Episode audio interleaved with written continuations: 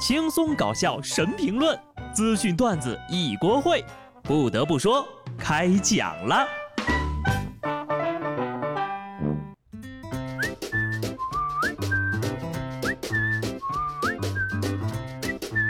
哈喽，听众朋友们，大家好，这里是有趣的。不得不说，我是机智的小布。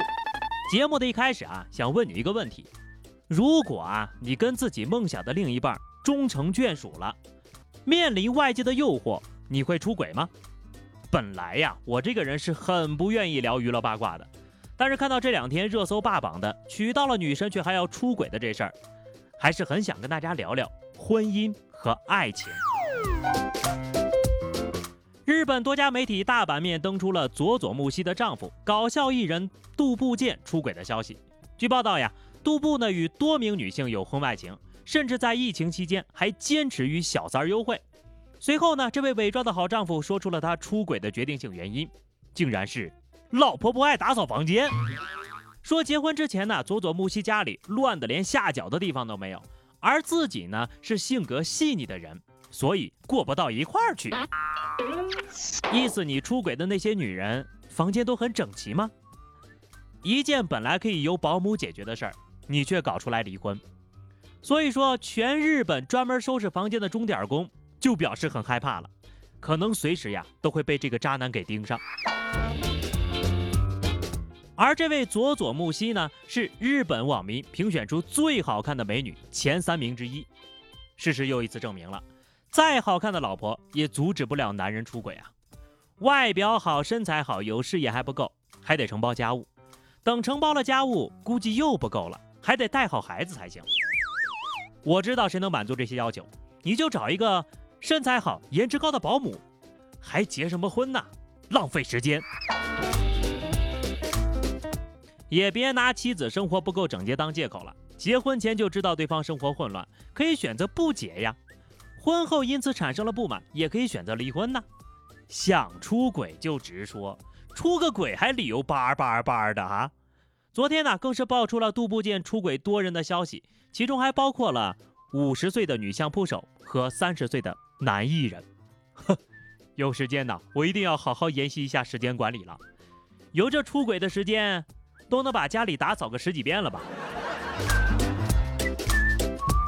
也请各位女孩子擦亮了双眼，搞清楚对方跟你结婚是想让你当保姆呢，还是真的爱你？毕竟现在离个婚太困难了。宁夏银川一对老夫妻呀，历时两年才在当地民政局办成了离婚手续。老人的女儿称呢。父母感情破裂多年，想离婚，但因为母亲是盲人，手也因为风湿变形签不好自己的名字，所以从二零一八年开始呀，多次到民政局，但都因为母亲的签字不合格，导致离婚手续一直没法办理。为此，老人练了一年的字儿啊，办理离婚手续呢是需要签字七次，终于在工作人员的引导帮助下，字儿都签完了。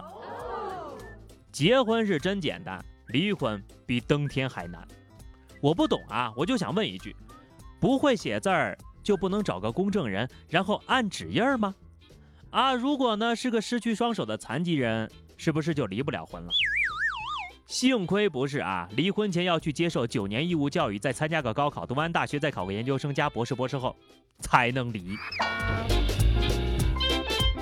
不过呢，咱反过来想想，即使练了一年的字儿，老太太也是坚决离婚，这个决心真的不用怀疑了。下面这位老太太呢，也请不要被爱情蒙蔽了双眼呐。河南有一位六十一岁的老太太报警，说自己被十八岁的男朋友用私密照敲诈了。原来呀，这俩人呢，去年在手机交友软件上认识，没多久就确定了恋爱关系。知道小伙儿的经济状况不好，老太太主动给他钱，还为他租了公寓。一年时间，小伙儿从老人这里拿走了七八张信用卡，之后呢，还用私密照进行威胁，骗取老人四十多万。最终，民警将嫌疑人抓获了。小伙子，没想到吧？别人都说傍上富婆就能少奋斗二十年，不过这二十年对你来说呀，是在监狱里度过的。大家呢也不要说人家老太太，六十岁的老男人可以找十八岁的小姑娘，那六十岁的女人为什么不可以找十八岁的小伙子呢？不论男女，人类都是十分专一的，无论多大年纪。就喜欢十八岁的年轻异性。还有那些说什么不敢想象六十一岁老太太私密照的人啊，当初你说阿姨我不想努力了的时候，可不是这么想的吧？年轻人还是要在该努力的年纪拼一把，不要总搞歪门邪道。苏州吴中区啊，一个高档别墅区内频发盗窃案，涉案金额十多万。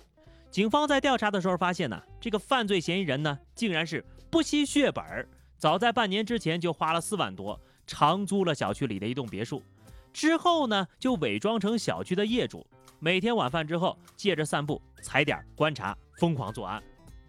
看到没有，小偷版的舍不得孩子，掏不着狼啊！哼，这年头小偷都当不起了，四万起步，你这启动资金也太高了吧？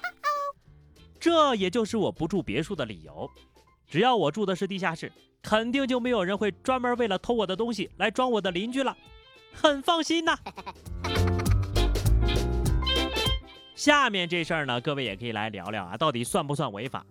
南京警方抓获了一名利用航班延误实施保险诈骗的犯罪嫌疑人。自打2015年开始呢，他就用亲戚朋友的身份信息，靠自己估摸成功的近900次飞机延误，累计骗取了保险理赔金高达300多万。目前呢，他因为涉嫌保险诈骗罪和诈骗罪呢，被警方刑事拘留了。不得不说，他的行为真的构成犯罪了吗？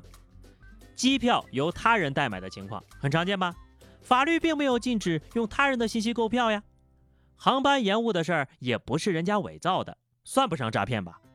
保险公司的产品设计存在了漏洞，反而要让顾客来买单，那你咋不把老天爷一块抓了啊？那是共犯呐！一个人算准了延误九百多次。啊！你们航空公司还真就好意思讲了哈，只不过算得准了一点，这也违法了。诈骗罪啊，实在勉强，顶多属于高级别的薅羊毛行为。杜绝此类事件发生呢，也非常简单，你要不就不要弄什么延误险，要么就不要让航班延误。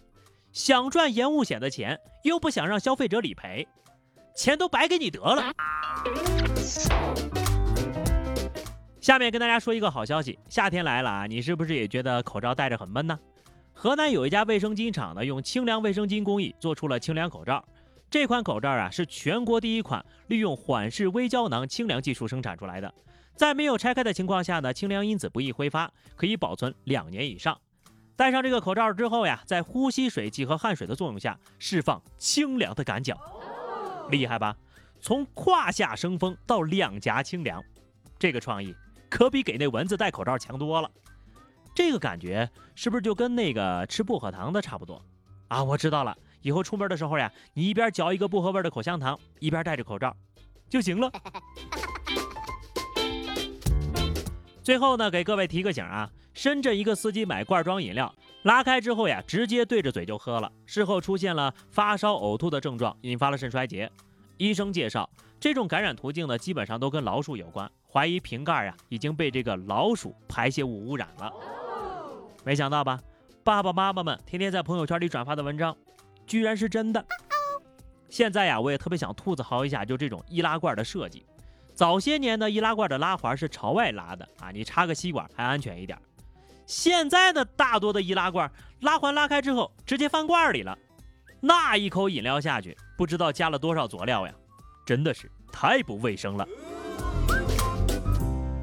好了，那么以上就是本期节目的全部内容了。如果你喜欢小布的声音呢，记得点个订阅，关注微信公众号 DJ 小布或者加 QQ 群二零六五三二七九二零六五三二七九，来和小布聊聊人生吧。下期不得不说，我们不见不散，拜拜。